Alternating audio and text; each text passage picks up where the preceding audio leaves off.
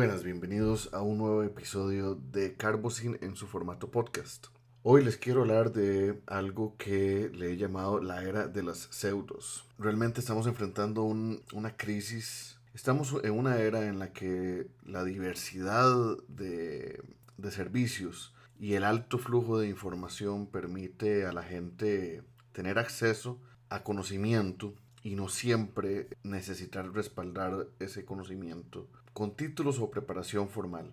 Eso se está dando y se ha hablado en diferentes páginas, lo hemos hablado antes en Carbosin, algunas otras páginas del, del medio local y de medios internacionales lo han, lo han tocado el fenómeno de entrenadores informales, tanto de artes marciales como de preparación física. Pero hoy yo quiero llevarlos o invitarlos a cuestionar un poco más esta, esta, esta situación con los entrenadores informales y no solo abarcar el tema de las artes marciales y el entrenamiento físico, sino también otras áreas de asesoría o de atención que, que uno busca, en las que a veces por desconocimiento o por no atención a, ciertos detalles importantes, recurrimos a personas que realmente no están preparadas para manejar diferentes situaciones o para eh, proveer ciertos servicios. Y esto creo que es importante hacerlo saber, creo que es importante hablar del tema porque hay situaciones que no las saben manejar estos profesionales a los cuales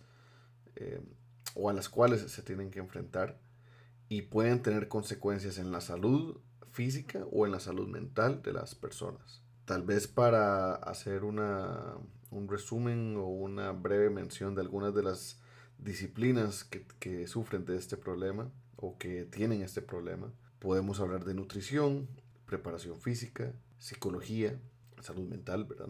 salud en general, medicina, también artes marciales, en fin, son muchísimos. Eh, en nutrición podemos encontrar a, los, a los, famosos asesores de Herbalife, eh, los famosos asesores de bienestar o asesores de salud. También podemos tener eh, a los, o podemos mencionar a los coach, eh, especialmente los coaches de vida, especialmente los coaches de vida. No todos los coaches calzan o caen en este tipo de situación. Hay, hay varios coaches que que sí saben diferenciar hasta dónde llegar y tienen muy buenos resultados, eso, eso hay que reconocerlo, pero son una minoría, diría yo. Hay una gran mayoría o un grupo significativo de, de coaches que cruzan el umbral de, de, su asesoría y llegan a áreas de salud mental y sin tener la preparación.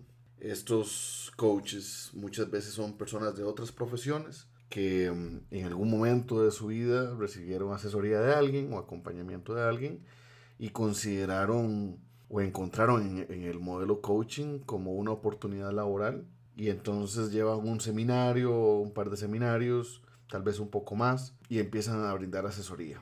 Ahora, eh, yo creo que es importante, tal vez antes de avanzar más en esta conversación, que yo estoy hablando de las personas que cobran por estos servicios y a veces cobran cantidades absurdas, cantidades mucho más elevadas inclusive que un profesional de salud mental como un psicólogo. El, la tarifa mínima en Costa Rica de un psicólogo anda por los 50, 60 dólares más o menos, un aproximado.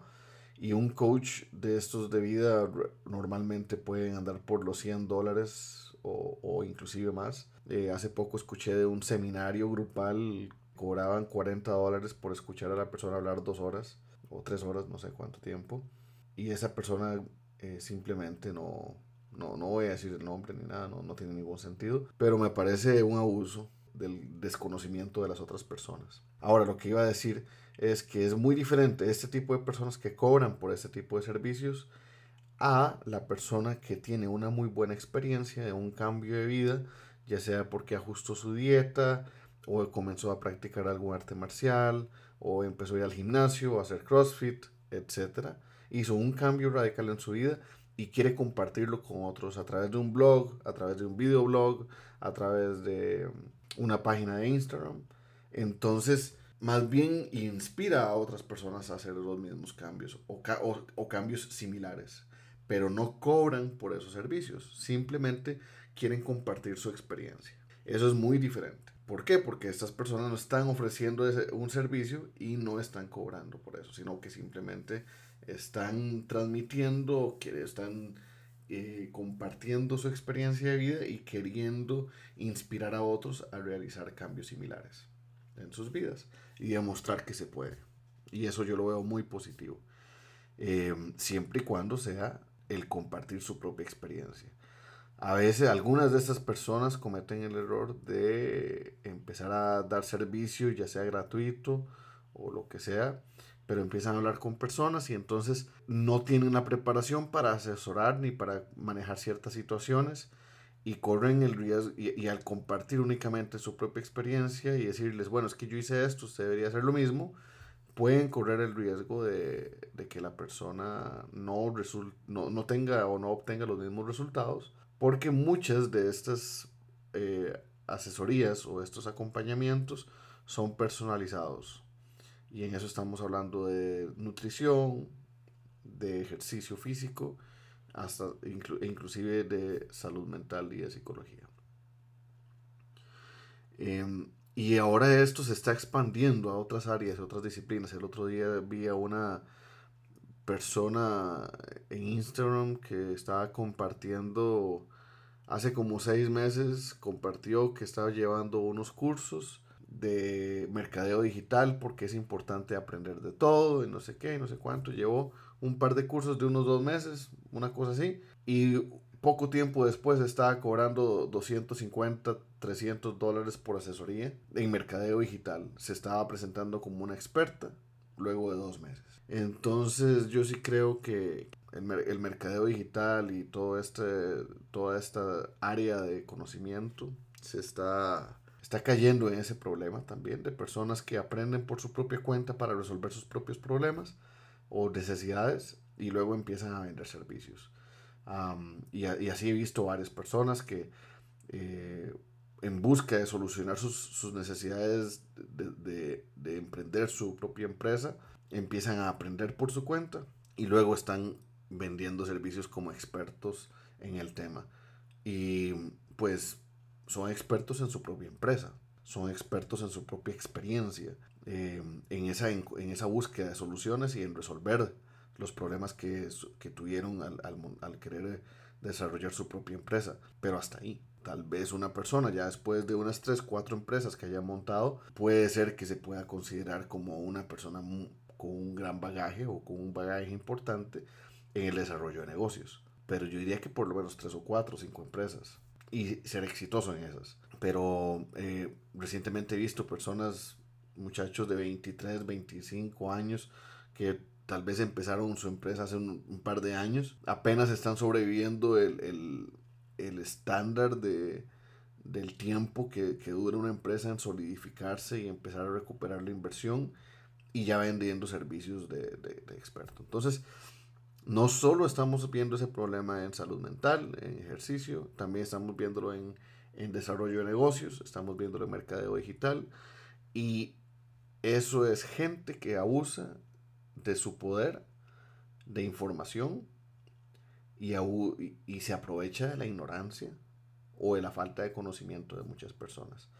Yo lo que, lo que quiero decir es, no, no he querido decir nombres ni nada, porque creo que eh, de, mi, de, mi, parte yo he identificado los que para mí son críticos o, personas a las que yo no contrataría para que me presten un servicio. Y esa labor es la que cada uno de ustedes tiene que hacer. ¿Por qué? Porque uno busca de acuerdo a lo que necesita y uno busca de acuerdo a su experiencia. Yo sí creo y quiero invitarlos a que cuando estén necesitando alguno de estos servicios, se aseguren de investigar, se aseguren de buscar opciones no se dejen llevar por el discurso. Creo que el, discurso es muy poderoso, especialmente en estas personas de las pseudos, el neuromarketing y, y, esa manipulación que hacen con la programación neurolingüística, que es un método de psicología un poco antiguo, entre comillas, e inclusive en, muchos modelos de, de, programación neurolingüística ya están obsoletos, ya ni, ni siquiera se utilizan en psicoterapia. Hay todavía algunos psicólogos que utilizan programación neurolingüística con buenos resultados, pero son psicólogos que ya tienen años de investigar el método y han ido modernizando sus estrategias al mismo tiempo que las, las metodologías van eh, mejorando. Entonces investiguen, busquen opciones, no se dejen llevar por el discurso, no se dejen llevar por el precio.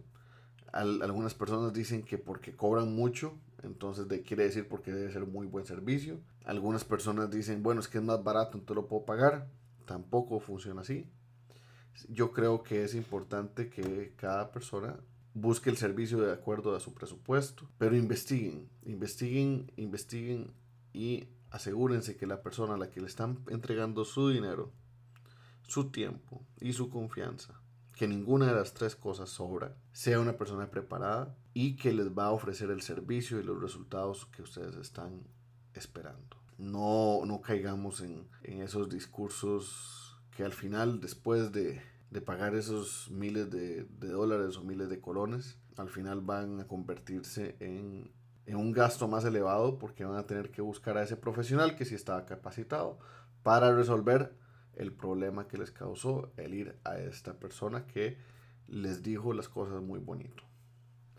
Al fin y al cabo, eso es lo que pasa muchas veces. Este tipo de personas empiezan a, manipular, a decir las cosas muy bonito y, y la gente se, se, embauca en este tipo de, de servicios. Entonces, de nuevo, no es que sean, eh, no estoy satanizando estos servicios, simplemente creo que tiene que ser un, complemento a una preparación. Yo como psicólogo, yo soy psicólogo, yo puedo estudiar este, modelos de coaching como una forma complementaria a mi formación de psicólogo, pero es un coaching en el área de vida, de proyecto de vida. No me meto en cuestiones de nutrición, por ejemplo, por más que sea, o de preparación deportiva, a no ser que tenga los la preparación básica para eso, ¿verdad? Que no es el caso mío. Pese a tener muchos años en artes marciales, no me considero un coach, entonces no, no me atribuyo ese, ese tipo de, de, de, credenciales. Yo no, no quiero alargarme más de la cuenta, creo que ya quedó bastante clara mi posición al respecto. Nada más invitarlos de nuevo a que escuchen y tengan criterio a la hora de escoger en quién confían y en quién a quién le pagan y a quién le depositan su confianza y su tiempo. Muchísimas gracias y nos vemos en el próximo episodio de Carbosin en el formato podcast.